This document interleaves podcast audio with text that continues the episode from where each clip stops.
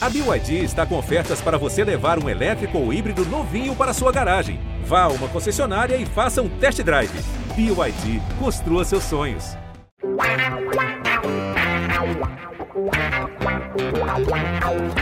Pelé, dois na barreira, correu, o rei atirou. Gol! O cara marcação, samba pra lá, samba cá, botou na frente a bola. O time sempre chegando a chance de mais um gol. Gol! O Neymar pode bater de primeira.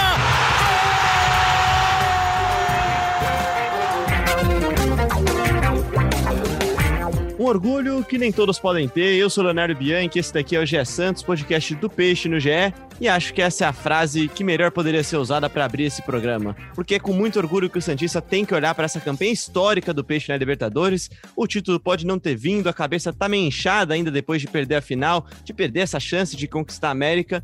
Mas para o time que tinha 4% de chance, essa campanha mostrou novamente para o mundo inteiro o que o Santista já sabe: o tamanho e a tradição do Santos Futebol Clube. E como a vida continua, estou aqui para falar sobre essa final, esse final de temporada de 2020, né? Desse ano de 2020 ainda que não acabou. E estou aqui com Gabriel dos Santos, nosso setorista no GE. Fala aí, Gabriel. Fala, Léo, todo mundo que escuta o podcast GE Santos. Pois é, foi uma semana muito intensa aí na cobertura, um privilégio de fazer parte é, diretamente lá do Rio e acompanhar todos os passos do Santos antes da final da Libertadores, durante e também depois, agora, né, com o pós-vice-campeonato. Mas foi, foi muito bacana e a gente vai falar muito sobre, sobre esse vice do Santos. Não foi o resultado esperado, mas eu concordo com o que você disse aí. A campanha do Santos foi muito bonita é, e, e, teve muita superação aí nessa Libertadores que acabou ficando com o Palmeiras. É, dói uma derrota para o rival, mas foi, ao meu ver, uma campanha bem acima da média aí do Santos, bem acima do esperado no começo do, da temporada.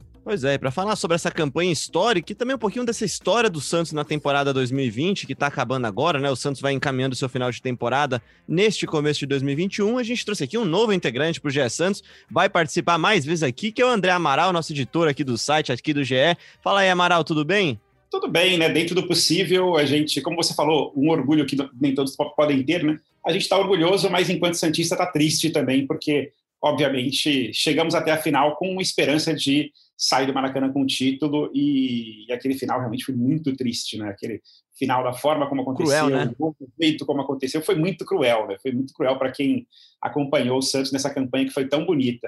Mas enfim, é, agora é olhar para frente, olhar para os próximos anos, um presidente novo e entender como é que vai ser esse Santos daqui para frente, né? Porque é, conversando com amigos santistas depois do jogo, a gente falava muito assim de que pô, seria muito bacana se, se, se, o Santos conseguisse chegar em uma final da Libertadores, não só pela superação, né? Mas sim por é, por ter um trabalho muito bem definido a longo prazo, por ter um projeto a longo prazo, como querendo ou não o Palmeiras teve, né?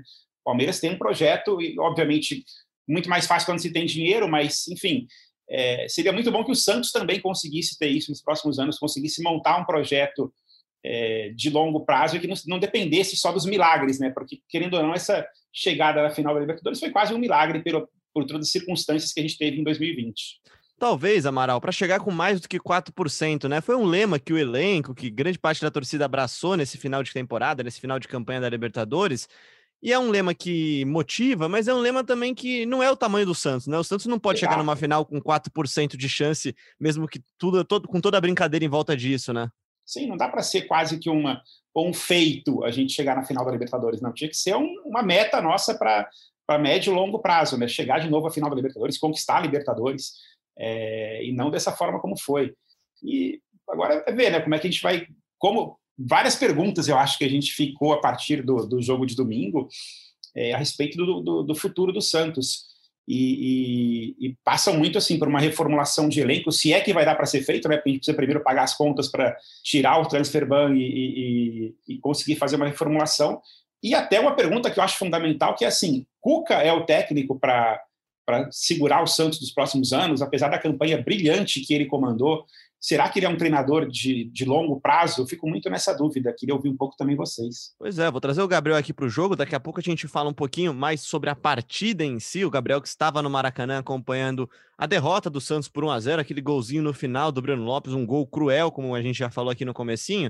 Gabriel, como é que é a situação do Cuca agora? Porque assim, né, a gente vai falar agora sobre questões em, questões que estão no ar, questões que estão pairando por aí, né? Acho que a primeira delas é a manutenção do Cuca, né?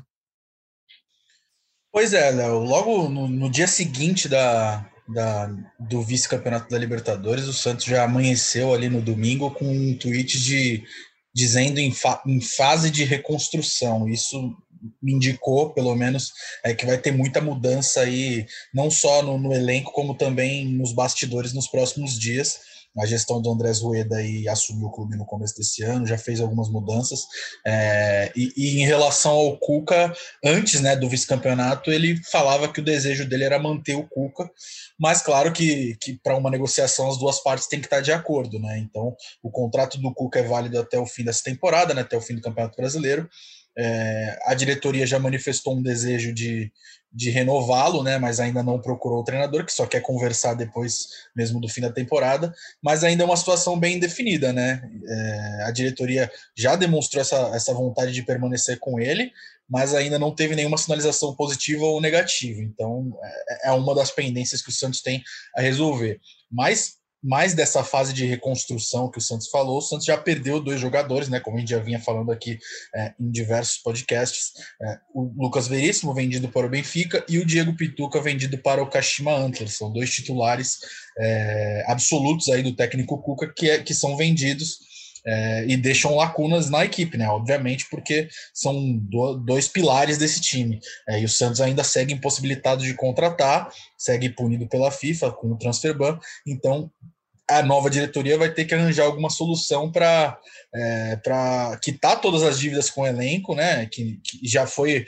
grande parte já foi já foi acertada e também chegar a um acordo com esses clubes para quais estão devendo na FIFA para poder para poder reformular mesmo esse elenco, mas acho que a, a tendência é que não tenha muitas contratações é, mesmo com essas saídas confirmadas, porque o André Zueda ele quer colocar primeiro a casa em ordem antes de, de fazer muitas movimentações, muitas transferências. E você falou, Amaral, você fez uma pergunta que eu achei interessante no final aí, você, que, que muitas pessoas têm dúvida se o Cuca é esse cara. Se fosse o Cuca de 2018, eu acho que não. Acho que aquele Cuca era um treinador só. O Cuca de 2020/21 eu acho que ele mudou de tão, uma maneira tão grande a forma como ele lida com as coisas, né? A gente até falou bastante antes da final sobre como os problemas foram usados como motivação, né? Como cada um dos problemas foi sendo resolvido aos poucos. E eu tô vendo o Cuca hoje muito mais experiente no fora de campo também, no extra campo, que talvez tenha sido o grande problema da carreira do Cuca, né? De, de problemas de vestiário, de atritos com diretoria, como foi no próprio Santos. Acho que o Cuca hoje, ele, talvez ele se adeque até um pouco nesse perfil de manager, né? Sim, acho que ele se adequa sim.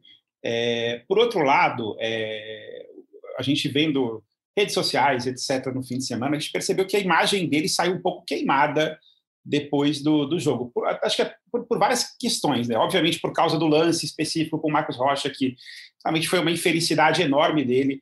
Acho, acho até injustiça falar que o gol saiu por conta daquela questão toda, daquela e que o time ficou desconcentrado a, a, a partir daquilo. É, mas tem outras questões, né? A forma como o time começou jogando, o Lucas Braga no banco, e depois o Lucas Braga entra como nove, e depois ele bota o garoto, o Wellington, Wellington Tim, o Wellington Tim, o Wellington Tim dá aquele espaço absurdo para o Rony fazer o cruzamento, que eu até. É, é, difícil a gente ficar procurando culpados, e eu até tenho fugido um pouco dessa história de, de procurar culpados, porque o gol sai numa circunstância muito rápida, né? É, mas, obviamente, tem uma falhazinha do Wellington Tim, obviamente tem uma falhazinha do Pará, que, pô, o Pará jogando muito bem no domingo, no, no, sábado, e que fez uma campanha brilhante com o Santos. Né? Então é até injusto. Exatamente, foi um castigo, né? Foi um castigo para o Pará, que para mim era um dos melhores em campo ali, até o fatídico lance do gol do Breno Lopes. Né? Mas aí fica aquela coisa, poxa, o Cuca, o Cuca pode ser colocado como um dos culpados, por assim dizer, pela, pela derrota no sábado. É, e, e, eu ainda tenho um pouco de dúvidas em relação ao Cuca como um cara de longo prazo, sabe? É, fica um pouco a impressão de que se não tivesse o transfer ban, é, não, a gente não pode esquecer que estariam aí Elias, estariam aí José Wellison, quem que eram os outros mesmo? É, enfim, Laércio que veio, Tassiano. Tassiano, enfim, é, o quanto que isso não teria também tirado o Santos desse caminho brilhante que ele fez na Libertadores.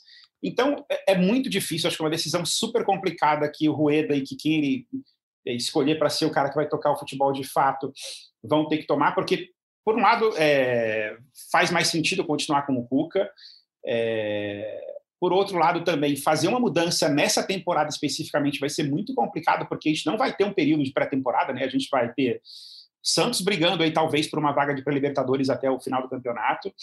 Depois já emenda com a pré-libertadores se conseguir, já emenda com Paulista, já emenda com Copa do Brasil, Brasileirão. Então, assim, é, é, é muito difícil né, fazer essa mudança, e até porque precisamos pensar em quais são os nomes, né, se, se fosse fazer essa mudança. É, muito e o elenco é fechado com o Cuca, né? Muito fechado, muito fechado, isso é verdade. É, enfim, é uma decisão complexa para ser tomada, mas acho que, é, de novo, pensando naquela história que eu falei muito no começo, de que a gente tem que deixar de ser o time dos 4%, o time, o time do milagre, e o time e passar a ser o time do projeto. Então, assim, pô, será que é o Cuca realmente esse cara do projeto? Então, é ele que vai pensar no Santos nos próximos dois anos e, e fazer essa transição de base que ele começou a fazer esse ano um pouquinho forçado, botar os moleques para jogar, enfim. É, fazer contratações vai ficar totalmente na mão dele.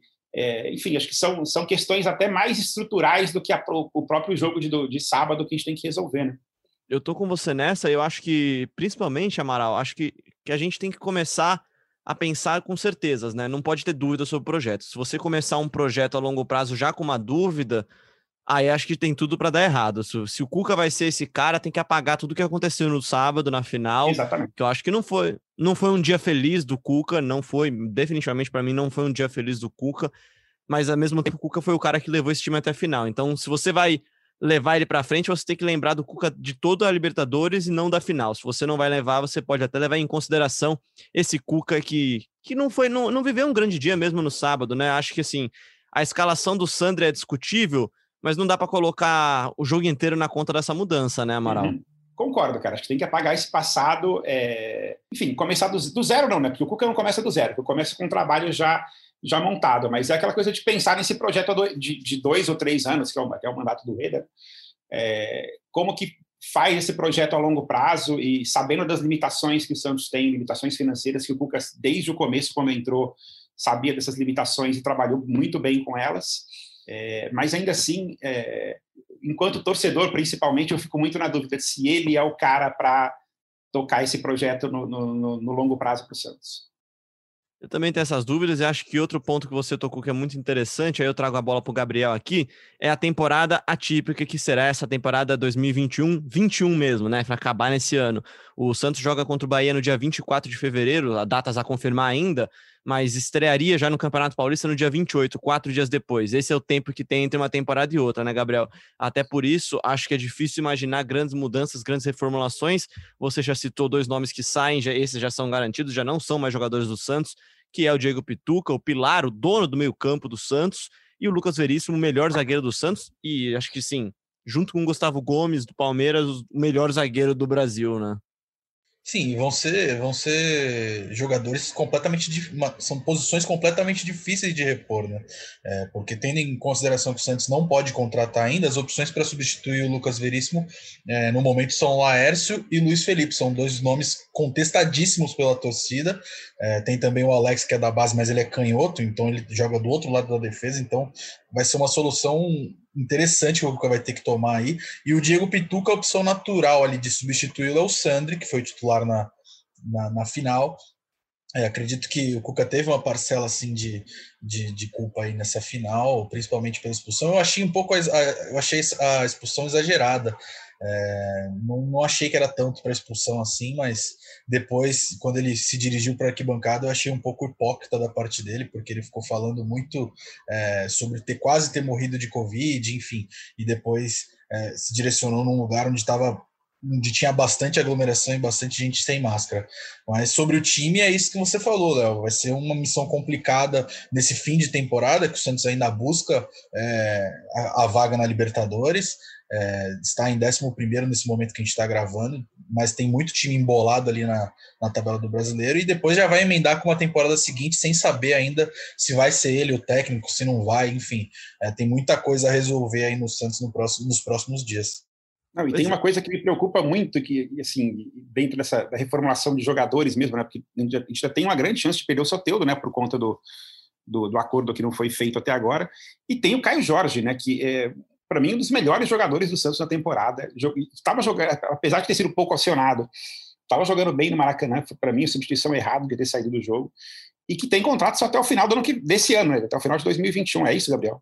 Isso, Amaral, o contrato do Caio Jorge até o fim de 2021. Concordo também sobre ele ter sido um dos principais jogadores aí do Santos na temporada. A diretoria já negocia essa renovação, mas ainda não tem muitas novidades é, sobre esse caso. E a base vai ter que ser, né, com perdão da redundância, a base dessa, dessa manutenção e barra reformulação do Santos, da, do, do projeto Santos Futebol Clube, né, Amaral? O Santos sempre revelou muito, revela muitos jogadores, é só você ver aí quantos meninos entraram em campo ao longo dos últimos meses. E com essas mudanças, com essas saídas, especialmente com as dívidas, a situação financeira do Santos, que, que é desde que você cobre o Santos, é, é complicada, né? Pode ser uma solução, né? É, vai ter que ser a solução, né? Não vai ter muito jeito. É, apostar na base, em algum momento, quando a gente é, conseguir se livrar do transfer ban, fazer apostas muito certeiras e não, assim, sabendo que a gente não vai ter mais espaço para contratações é, bombásticas, etc. Vai ter que ser muito mais um, um trabalho de, de olhar jogador, de buscar jogador é, interessante no mercado com custos muito baixos, né?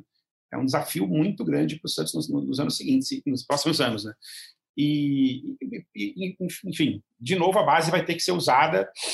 É, uma geração que a gente também não tem uma certeza assim de que ela vai ser tão boa quanto as, as anteriores, quanto é, a história do Santos mostra, mas que, pelo outro lado, já trouxe jogadores muito bons nessa própria campanha, como Sandro e Caio Jorge. Né? É, acho que vai ter que se dar mais, um pouco mais de espaço para o Alex, talvez na zaga, enfim. E, e, e, o próprio Wellington Tim, mesmo que jogou no domingo, no, no sábado, e que fez aquela. teve, teve a participação no lance do gol. Mas, enfim, é um garoto que pode ter mais chances também no time. O Wellington Tim que estreou no profissional na, no jogo anterior também, né? Na mesma semana da né? final, né? Uhum. Exatamente. Eu acho. Eh, bom, a gente pode falar do jogo em instantes aqui, vamos só continuar esse papo aqui. Eu tinha anotado aqui, o Gabriel, três tópicos principais aqui para o Santos nesses desafios pós-final, né? Porque a vida segue, tem que seguir mesmo. Um deles a gente já mais ou menos falou, né? Que é arrumar a casa e conseguir pagar o que, o que der para pagar para se livrar logo desses transfer ban. O segundo era a manutenção do Cuca ou não, e a definição, né? O quanto antes do que, que precisa ser feito para a temporada seguinte. E o terceiro dos pontos talvez seja o mais caro ao torcedor neste momento, né? Que é a vaga na Libertadores de 2021.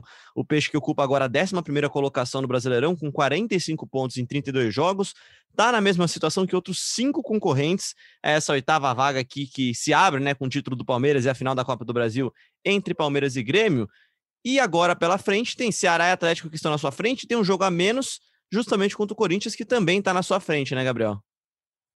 Exatamente, o Santos no Campeonato Brasileiro, o Santos deu um all-in na Libertadores, né? Apostou todas as fichas na Libertadores e se complicou um pouco no Campeonato Brasileiro. É, são três derrotas consecutivas, né? É, e agora são seis jogos aí restantes que o Santos tem que reagir para conseguir uma vaga na Libertadores do, do ano que desse ano, né? No caso. É, e tem confrontos diretos nesses seis jogos restantes. Joga contra o Grêmio agora na quarta-feira, joga contra o Ceará também, se eu não me engano. Enfim, o Santos precisa se reerguer e eu Tô curioso para saber como é, qual vai ser a motivação dos jogadores depois de disputar uma final de Libertadores ali, estar, ficar muito perto de conquistar é, o título mais importante aí, o, o, o objetivo do clube na temporada.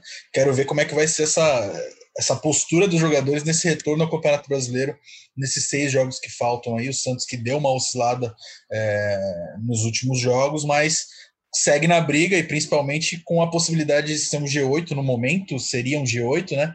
Já que o Grêmio e o Palmeiras seguem ali na, no, no, pelotão de cima então também na final da Copa do Brasil. Então, quem ganhar a Copa do Brasil já libera mais uma vaga na Libertadores se esses dois clubes permanecerem ali em cima.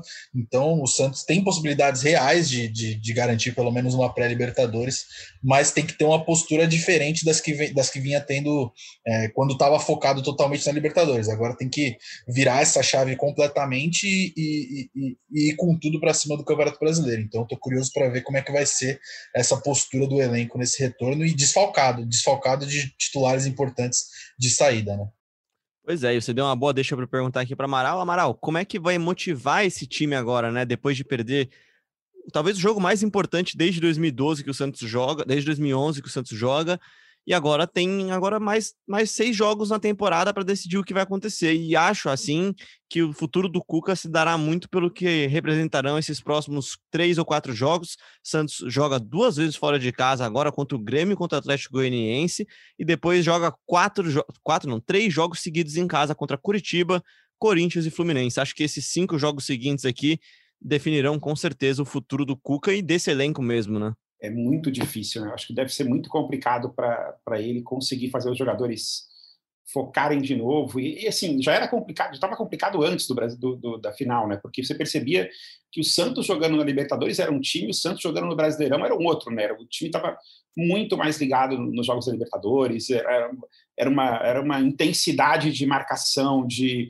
de tentativa de gol o tempo inteiro. E, e nos jogos do Brasileirão, é, mesmo quando tinha o time titular, como teve no caso do Goiás, é, ou um time muito próximo do titular, né? É, você viu que o time não vinha, não tinha aquela mesma pegada.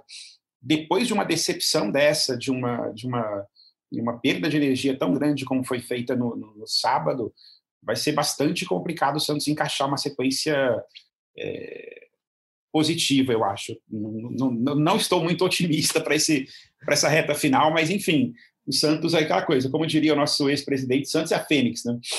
É, vai, vai, vai, saber se não teremos a Fênix de novo nesse, nessa, nessa reta final. É, olhando bem para a tabela, pensando num G8, não está tão complicado assim, né? O Santos está com 45, que é a mesma é, pontuação. É, tá junto com todo tá, mundo, né? Está tá todo mundo ali no, no, bolo. E a nossa tabela também não chega a ser das mais complicadas, né? A gente tem alguns jogos ali, é, talvez já pegue Curitiba rebaixado, talvez pegue na última rodada o Bahia rebaixado, vai saber como é que vai estar o Bahia. É, enfim, tem alguma chance, tem bastante jogos em casa, enfim. É, impossível não é, mas é aquela coisa, né? Também vão pegar a vaga na pré-Libertadores, aí vai ser aquele sufoco de novo. Mas de, também, né? Fundamental que o Santos consiga essa vaga, até pensando em, em receitas, né? O Santos, com a derrota na final da Libertadores, perdeu a chance de ganhar ali 20 milhões de dólares pela conta feita pelos nossos repórteres. E a, a, simples participação na Libertadores já rende 3 milhões de dólares, que é muito importante para o Santos ter esse tipo de receita garantida para esse ano, num ano que vai ser difícil de novo do ponto de vista financeiro. Né? Pois é, são quase duas folhas salariais esse, esse, essa quantidadezinha de dinheiro. Dá para pagar umas contas com isso daí, né? Mas enfim. Pensando aqui agora no futuro, Gabriel, o Santos vai enfrentar o Grêmio fora de casa e eu tava aqui tentando rascunhar um time titular do Santos com as saídas do Lucas Veríssimo e do, e do Diego Pituca. Eu traria o, o Alisson para defesa e tentaria o meio-campo com Jobson, Sandri. Jobson não, Jobson tá fora, né? Eu tentaria Sandri, Soteudo e mais alguém, cara. E aí, quem que é esse mais alguém? É, exatamente. Eu ia te perguntar quem que é esse mais alguém. Não tem. tem esse mais alguém. Né? Agora você me complicou. Agora que eu lembrei que o Jobson machucou agora. É, Cara, vai eu... ser Laércio no, na, na, zaga, hein? Vamos, vamos rezar. É... Olha, mas eu vou falar você, entre Laércio e Luiz Felipe, eu também prefiro o Laércio ainda. Eu né, também, viu? Eu também. Também sou mais Laércio. A, a, confiança do Luiz Felipe tá, tá muito machucada, né? Essas últimas atuações que ele teve, ele comprometeu demais. Então, Nem os dois encanta, hoje... né, Gabriel? Nem é, os dois é exatamente, mas o Laércio, ele ainda teve uma... Ele não falhou tanto que nem o Luiz, né? Então, o Luiz, nos últimos jogos que o Luiz jogou, o Luiz comprometeu diretamente com o resultado. A partida contra o Atlético, Atlético Mineiro foi trágica. Da dupla, né? Fortaleza, né? enfim. Foi... Uhum foi muito ruim. Então, acredito que o Laércio sai na frente nessa briga para a zaga. Se tivesse o Jobson, eu também recuaria o Alisson para a zaga. Eu acho que o Alisson seria uma opção melhor. É, mas como não tem, eu acredito que vai ser é, essa enfraquece essa possibilidade de, de, de, colocar o Alisson na zaga, até porque o Pituca também sai do meio, então vai ter um buraco no meio também. É, então é, é, muito complicado resolver essa resolver essa esse esse quebra-cabeças aí que o Cuca tem para resolver. É, mas acredito que vai ser isso: o Laércio na zaga e o Sandro ganhando a posição do Pituca no meio. Aí o Lucas Braga voltando normalmente ao time. Então Exato. seria um rascunho que eu faria. Eu também acho que vai ser nessa linha aí. Não consigo imaginar muita coisa diferente desses, desse, desse 11 inicial, não. E, e, e apesar de eu gostar do Alex, do Alex e do, do Palha, eu não consigo ver o Cuca colocando eles de cara agora, né, Amaral? Eu acho também que não. Acho até que não por vai. eles serem canhotos. Até por eles serem canhotos. É. Eu acredito que o, Cuca ele, ele gosta muito de escalar um, o destro na direita e o canhoto na esquerda. Só ele só faz o contrário quando não tem não tem muita alternativa. Então acredito que que vai ser muito difícil ele fazer isso. Vai ser o Luan Pérez na esquerda e mais um na direita. Esse mais um acredito que seja o Laércio. Pois é. Porém. É. é, não, e assim, né? E se é para destacar uma coisa positiva, até falando um pouquinho mais sobre o jogo agora aqui, que eu sei que o torcedor não tá muito afim de falar de jogo, mas vamos falar um pouquinho uma partida muito segura do Luan né, cara? O Luan é, é, acho que talvez tenha sido o maior legado do período São Paulo. Não foi o São Paulo que trouxe ele, né? Mas talvez tenha sido o maior legado do Santos nessa, nessa gestão tenebrosa de Pérez barra São Paulo.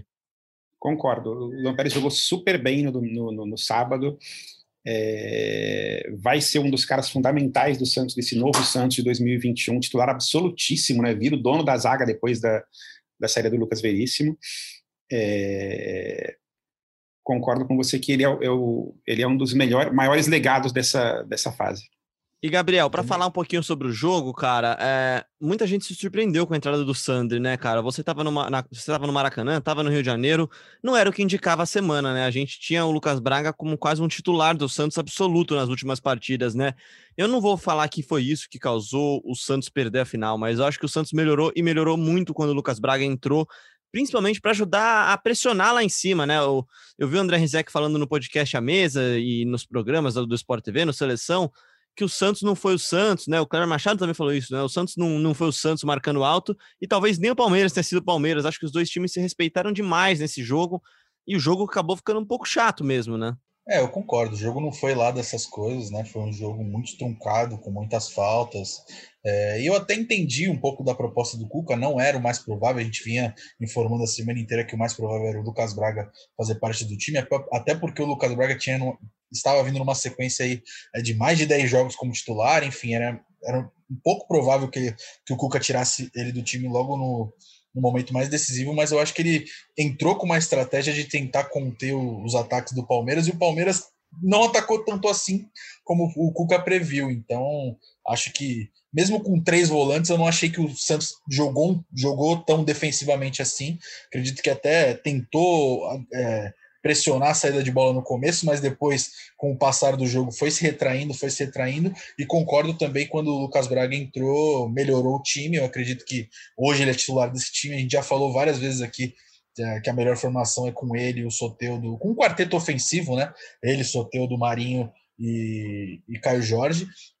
E esse trio ofensivo que foi titular decepcionou um pouco, né? O Marinho, principalmente, que é, que é nele que recaem todas as expectativas do torcedor. O Marinho foi muito sumido. O Soteudo também tentou até algumas jogadas de um contra um, mas também não conseguiu, parou na marcação, né? Então acho que defensivamente o Santos conseguiu até ser um pouco sólido até o último minuto, quando o Wellington tinha e o Pará falharam ali no lance do gol. O Ampérez e o Lucas Veríssimo tiveram ótimas atuações.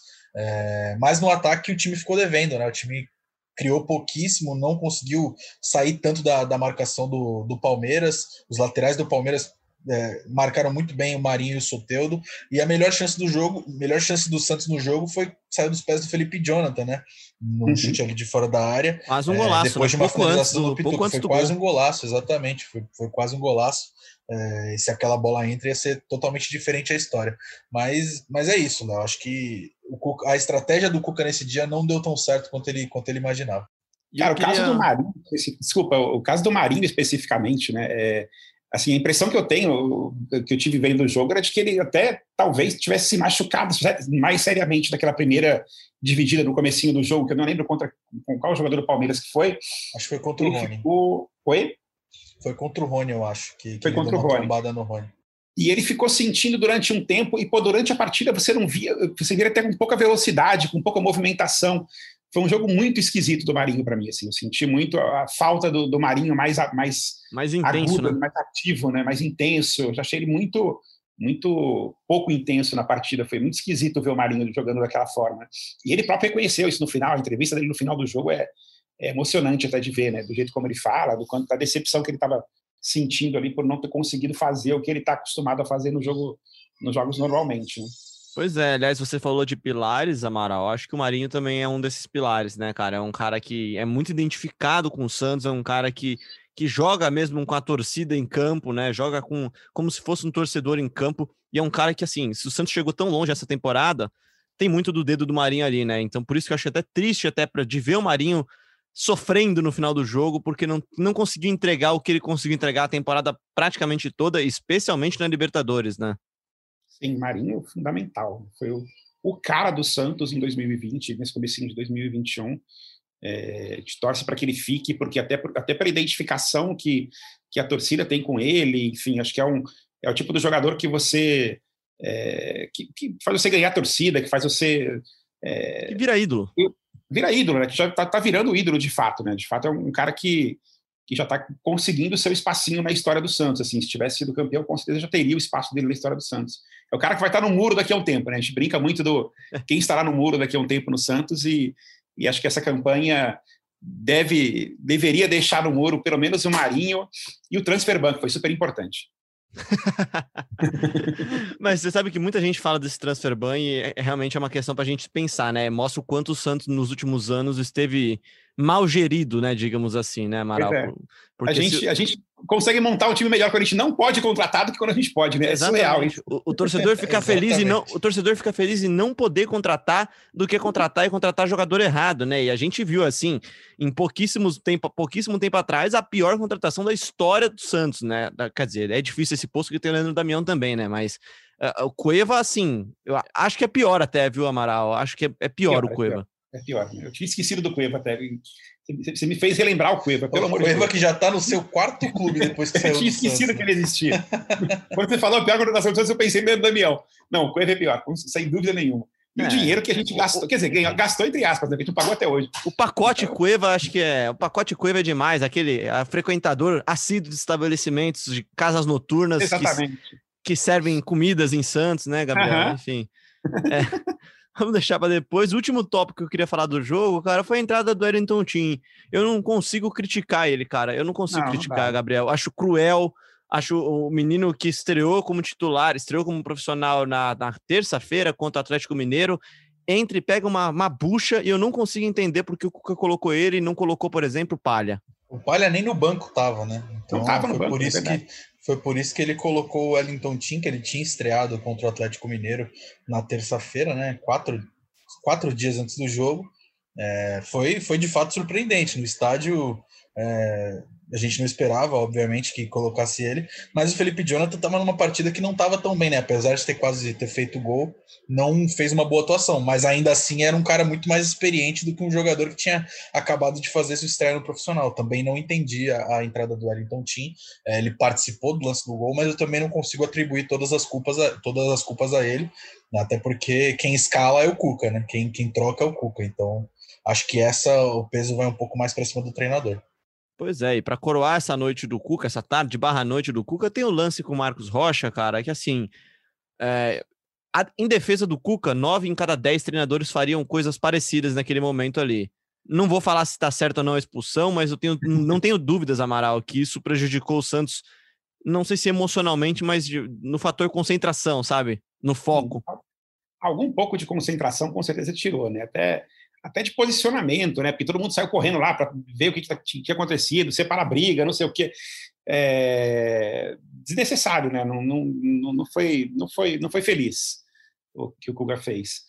Mas, de novo, também, acho que não dá para culpar exatamente. Não dá para culpar ninguém pela derrota, sabe? Dessa forma, assim, de. Ah, esse é o culpado clássico de uma derrota, né? A gente teve falhas individuais no lance do gol, é, algumas atitudes do Cuca que são questionáveis, não só, com, não só a, a, o lance com o Marcos Rocha, mas a própria escalação, o fato de não ter colocado o Lucas Braga, depois bota o Lucas Braga numa posição meio esquisita, depois bota o Wellington Tim, enfim, uma série de, de atitudes que podem ser questionadas, mas não fazem dele também um, um vilão da, da, da, do vice-campeonato, sabe? Acho que é um pouco de exagero disso tudo, acho que a gente tem, tem que ser um pouquinho mais temos que ser mais justos com esses caras todos pelo, pelo que eles fizeram durante o ano, né? Com o Pará, com o próprio Tim, que acabou de chegar da base, enfim, não dá para ser se vilanizar qualquer um deles. Acho que é mais, e, e, acho que a provocação que eu venho fazendo com torcedores santistas e que eu deixo para quem está ouvindo aqui é essa, assim, o que, que a gente quer no futuro do Santos e quais são essas pessoas que a gente quer no futuro do Santos e se o Cuca está entre elas, sabe? É uma dúvida muito grande que eu tenho e que, enfim, deve estar tá na cabeça também do Rueda e de todo mundo da, da da, da, direção nova do Santos. Pois é, que seja então não um ponto de ruptura, né, mas talvez um, uma oportunidade de mudar a história recente do Santos, né? Mudar uma história que foi muito denegrida nos últimos anos, um time que sofreu bastante politicamente, sofreu com muitos processos, muitos, muitas polêmicas fora de campo, deixou de ser falado dentro de campo que conseguiu, com um trabalho muito forte do Cuca também e de todo esse elenco que se uniu, recuperar um pouco dessa boa imagem que o Santos tem, do bom futebol que o Santos tem. Amaral, grande abraço, um prazer ter você aqui. Volte mais vezes, está sempre convidado, você já é da casa. Voltarei, muito obrigado, obrigado a você, obrigado ao Gabriel também. E levantemos a cabeça para os próximos dias, o Santos é gigante e vamos torcer para que um trabalho seja bem feito nos próximos anos para a gente voltar a ter uma oportunidade de disputar uma final de Libertadores, dessa vez com mais de 4% de chances. Né? É isso, grande abraço, Gabriel. Valeu, Léo, valeu, Amaral, volte mais vezes. Um abraço aí para todo mundo que escutou a gente até agora. É isso, bora levantar a cabeça. Tem mais temporada pela frente, tem mais Santos e tem mais GE Santos. É claro que você encontra sempre no ge.globo barra podcast, também na Apple, no Google, no Pocket Cast, no Spotify, no Deezer, enfim, em todos os seus tocadores favoritos e sempre no ge.globo barra podcast. Eu sou Leonardo Bianchi, esse daqui foi mais um GE Santos, até a próxima.